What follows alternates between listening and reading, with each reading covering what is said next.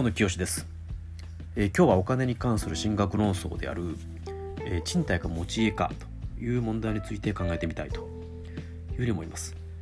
えー、家を買うかどうかは、えー、一人の人生において頻繁に、えー、発生しない論点ですね。なので大半の人はそれにまつわる知識を持っていないということになります、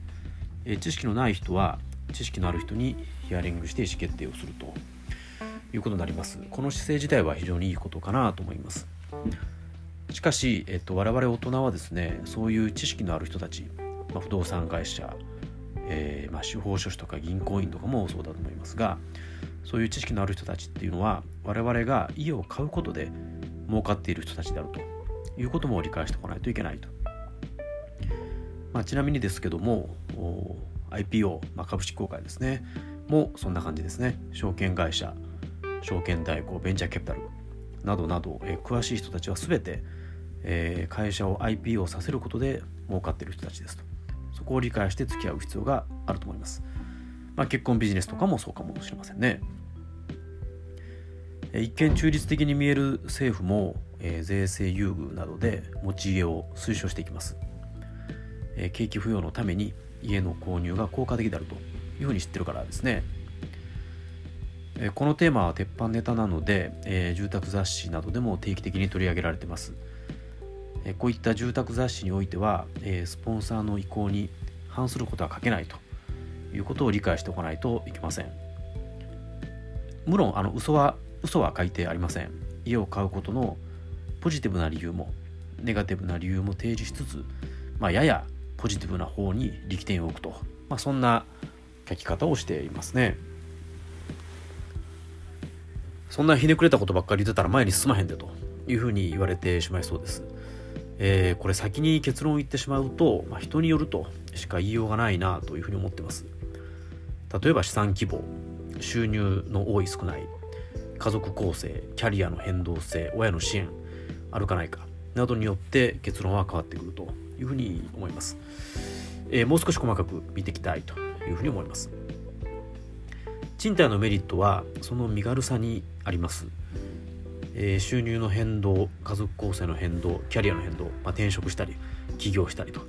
に応じて、え、家を変えることができます、まあ、よく子供が巣立った後の巨大な家に老夫婦が住んでるというケース見ますけども、まあ、あれは非常に無駄だなというふうに思いますね。えー、でかい家が富の象徴だった時代の価値観の残滓であるというふうに思います。転勤の多い大企業の社員は賃貸が向いてます。しかし大企業の社員はよく家を買いますね。そして単身赴任すると。まあこの習慣もいずれ廃れて前時代の遺物になるだろうなというふうに思います。不動産価値の下落に人生を左右されないというのもメリットです。バブル崩壊後は持ち家の価値の下落になくサラリーマンの姿をたくさん見てきました。逆にインフレが起きるとこれはあの家を持っている人に比べて相対的に負けますので、えー、賃料を払う一方で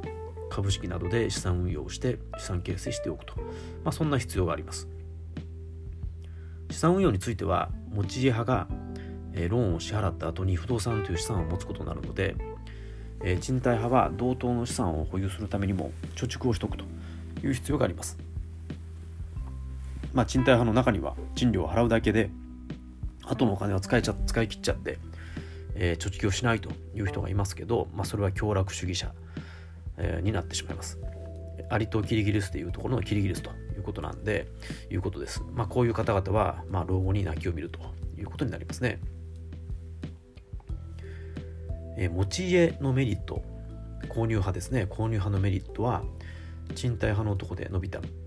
裏返しで、えー、資産運用に頭を悩ます必要がないということです。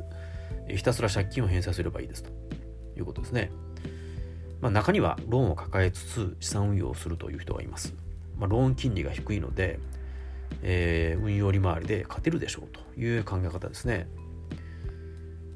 運用スキルに、まあ、相当な自信があるならいいんですけども数十年にわたり、まあ、住宅ローンは数十年かかりますから数十年にわたり、えー、ローン金利を安定的に上回る運用をするというのは結構難しい至難の技かなというふうに思います。10年に一度ぐらいは経済危機、まあ、例えばリーマンショックとか、えー、震災とか、まあ、こんなことが来ますそれを乗り越えて利益を出すと、まあ、それぐらいの頭脳があるならばそれを本業に使って収入を上げる方がいいんじゃないかというぐらいですね家を買いたがる買いたがる嫁とそれに押し切られる旦那夫という構図がよく見られますけどそれは旦那さんの資産運用スキルとお金を貯蓄していく姿勢に信用が起きない、えー、嫁さんの本能的な選択でしょうと思います、まあ、貧乏な旦那浮気もできませんということですね。持ち家派の最大のリスクは不動産価値の下落です。価値が高い時のローンを下落した後も払い続けるということになります、え、頭ひねりましたけどこのリスクを避けることはできそうにないです。それを避ける手段はなかなかないなと思ってます。あとあの某不動産会社の CM にあるように駅前の不動産は価値が下がらないと、まあ、そんな意見も聞きます。ただ駅前の不動産の価格はその情報を織り込んだ価格になっているので、まあ、すでにかなり割高であるというふうに理解すべきだというふうに思います。逆にインフレが来れば勝ちです。もう人生最大のギャンブルに勝つということになりますね。えー、持ち家派の皆さんおめでとうございます。祝杯をあげてくださいということになります。問題は、そんな最大のギャンブルに、さしたる詳細な検討をせずに踏み切ってしまうと。まあ、そんな意思決定プロセスの方にあるんじゃないかなというふうに思います。えー、昨今標準的な家庭というものがもう減ってきましたね。夫は会社員、妻は専業主婦、子供2人持ち家、なんていう標準過程でものを語るというのはもう時代遅れもうそれは無理だろうというふうに思ってます、え自分の生き方性格思考性に沿った意思決定をしていくということになろうかと思います、えどうしても悩む場合はご相談ください。フラットな立場でアドバイスします。無料でやります。えと言いながら知り合いの政府の営業マンとつながっていて、え生命保険を売りつけてキックバックを得たりなんてことはしませんのでご安心をくださいと、ご安心くださいということでございます。今日は以上です。